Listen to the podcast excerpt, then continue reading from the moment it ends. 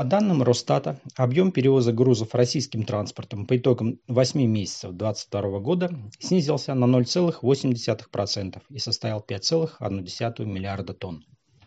Перевозки автотранспортом, который составляет почти 70% от общего объема, незначительно увеличились на полпроцента.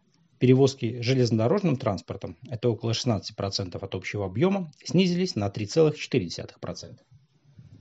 Перевозки водным российским транспортом, морским и внутренним, выросли на почти 17%, хотя их объем является уже не такой значительной величиной.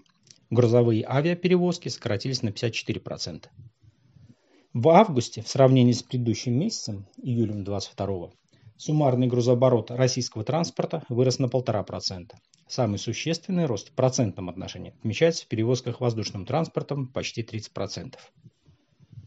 Контейнерный рынок России по итогам 8 месяцев 2022 года сократился на 15,6% в годовом измерении до 3,6 миллиона ТЭУ.